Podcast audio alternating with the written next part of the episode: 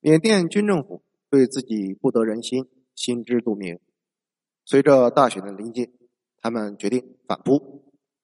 奈温将军发出了一句怒吼：“他们的人多，我们的枪更多，监狱也更多。凡是支持昂山素季的人，有多少，军政府抓多少；监狱不够，就把他们流放到边疆去做苦力，甚至去贩毒。”军政府会在地上埋上地雷，让犯人站成一排，齐步走。谁踩到地雷被炸成了两截，他们就在一旁哈哈大笑。然而，这可是一九八九年，而不是一八八九年。昂山素季听说自己的支持者受尽虐待，痛心不已。他坚持非暴力不合作的和平抗争手段，于是他开始了绝食。应该说。在印度待的三年，甘地对他的影响十分深远。如果军政府一天不停止拘捕和虐待，他就一天不吃饭。到了第十二天的时候，昂山素季已经是奄奄一息，军政府终于屈服，因为他们明白，死了的是昂山素季，将会比活着的昂山素季更可怕。有的人死了。他还活着，有的人活着，他已经死了。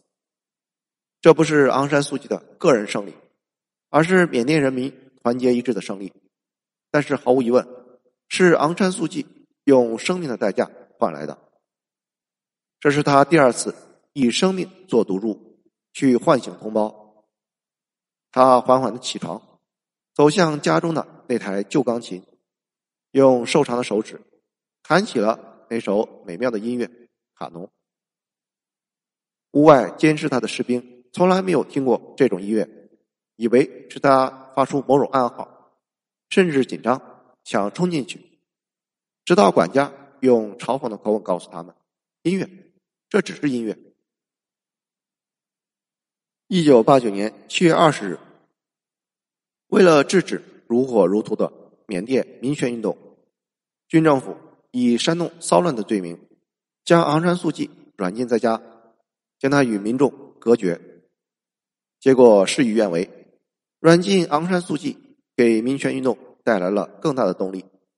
一九九零年五月，大选如期到来，昂山素季所领导的全国民主联盟得到票数三百九十二票，而军政府得了多少票？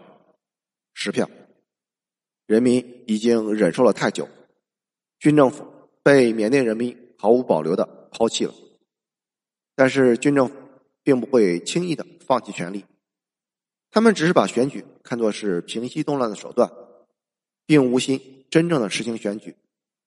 这个昏招既透支了自己的政府信用，也让民众经历了一个民主教育。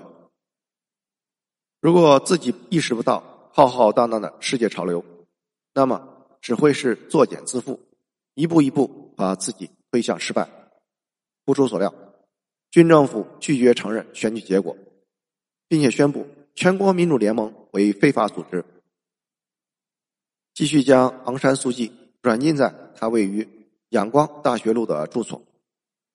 昂山素季用决绝、隐忍、温和的方式，为四千万缅甸同胞争取民权，这感动了。国际社会，一九九一年，他荣获诺贝尔和平奖，但是被软禁的他无法前往挪威领奖。其实他是可以去的，他随时都可以离开缅甸。军政府天天都盼着他这样做，但是他很明白，一旦离开，就再也难以踏足祖国的土地。昂山素季的大儿子戴维领奖。其中一句获奖感言令人动容：“仰光高墙内的孤寂斗争，是永不停止的人类斗争的一部分。这会将人类精神从政治暴政和心灵摧残中解放出来。”昂山素季用收音机听着现场广播，泪如雨下。他不仅听到了亲人的声音，而且缅甸的民主进步事业。得到了国际社会的认可和支持，他将不再孤独。发表完获奖感言，昂山素季泪眼婆娑的走到了旧钢琴边，再次弹奏起了卡农。凑巧的是，在颁奖典礼的现场，一群小提琴手和贝斯手也在同样弹奏着卡农。这种不约而同，预示着缅甸正在响应世界文明的现代潮流。而在昂山素季家门外的士兵，对这些浑然不觉，只是抽烟、下棋、玩枪。自从一九八九年七月第一次被软禁，直到二零一零年的二十年间，昂山素季有十四年是在软禁中度过的。从四十四岁到六十四岁，他在孤独中见证着一个女人的脸上。逐渐爬满了皱纹。昂山素季的身体比较瘦小，身高体重分别是一百六十厘米、四十公斤，但是她有着一颗和弱女子身材不相称的坚强内心。在独居的时光里，昂山素季的生活非常规律，有两位女仆负责照顾她的起居。他一般会在凌晨四点半起床。虔诚的打坐一个小时，然后是听 BBC 和 VOA 的广播，甚至每天会听五六个小时。没有网络，在现代社会，这个院子是一座与世隔绝的孤岛。他学习冥想，涉猎佛教经典，研读曼德拉和甘地的著作，支撑自己。如果思念亲人，他就独自在夜里弹奏莫扎特。或者巴赫的钢琴曲，来恢复内心的平静。他还喜欢听摇滚乐。美国感激的死者是他最喜欢的一支摇滚乐队。在这个孤岛里，昂山素季并没有完全放弃和外界的交流。一九九四年十月二十一日，联合国下属有关机构在菲律宾召开了文化与经济发展关系国际研讨会。昂山素季寄去了一篇论文，由菲律宾前总统科阿基诺夫人在会上代为宣读。文章尖锐的驳斥了关于发展中国家应该政治先走、民主缓行的观点，造成了很大轰动。他的理由是：如果没有民主，促进经济发展就是对军政府独裁的支持。缅甸只有一个拥有特权的团体。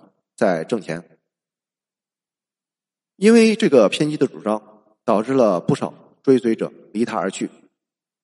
有一段时间，昂山素季每周六下午都会从屋里走出来，他拿着笔记本，站到铁门后，和聚集在门外的公众探讨时局，就教育、滥用童工等等社会问题发表意见。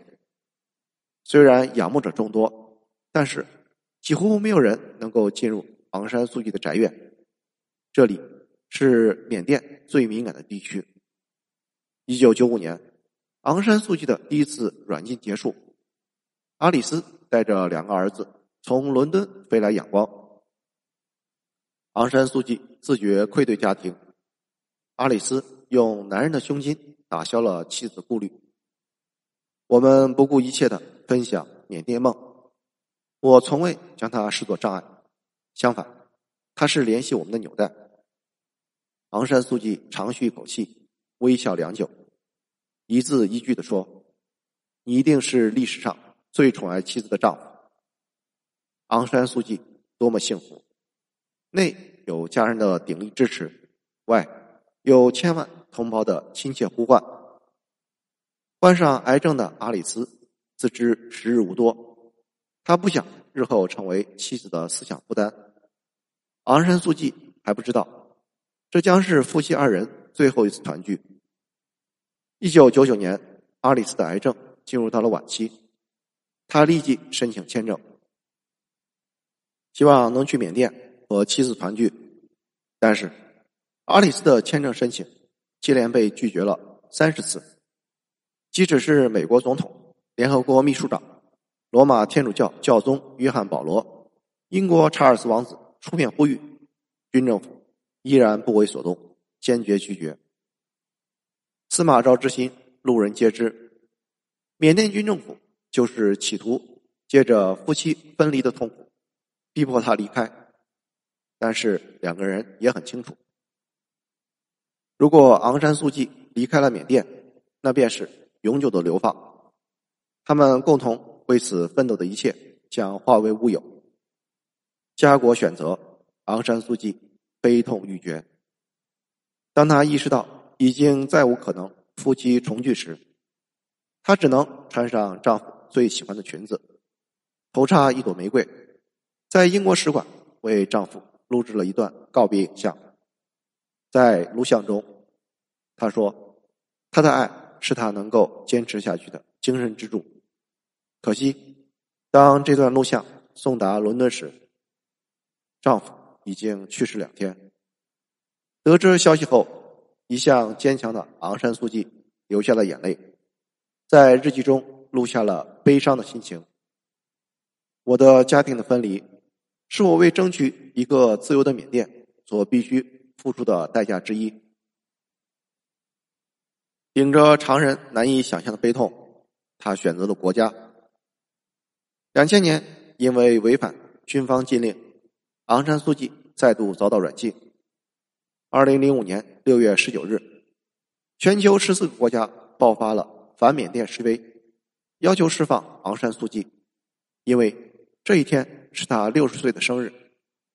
二零零七年，缅甸僧人举行了大游行，几万人沿着大学道走过来，走到昂山素季门前，举着双臂，向里面高喊着：“妈妈，妈妈，出来吧，妈妈！”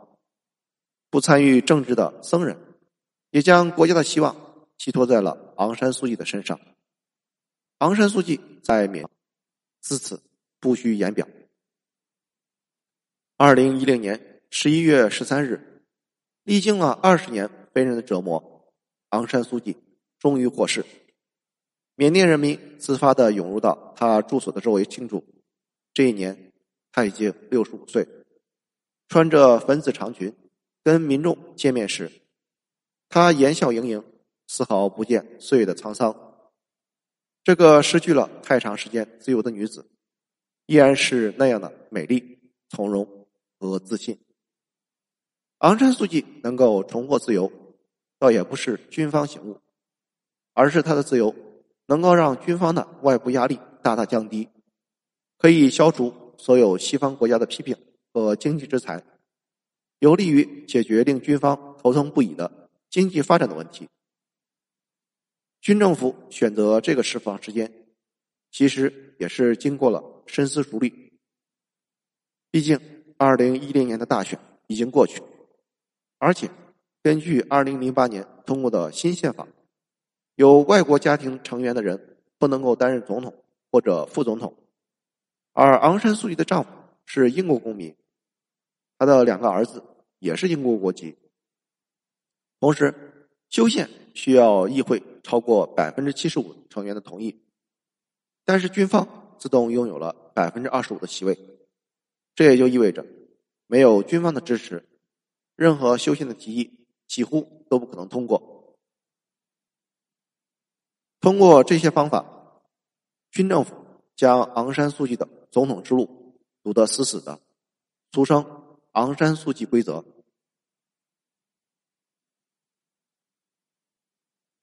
谢谢收听，欢迎评论、点赞和转发。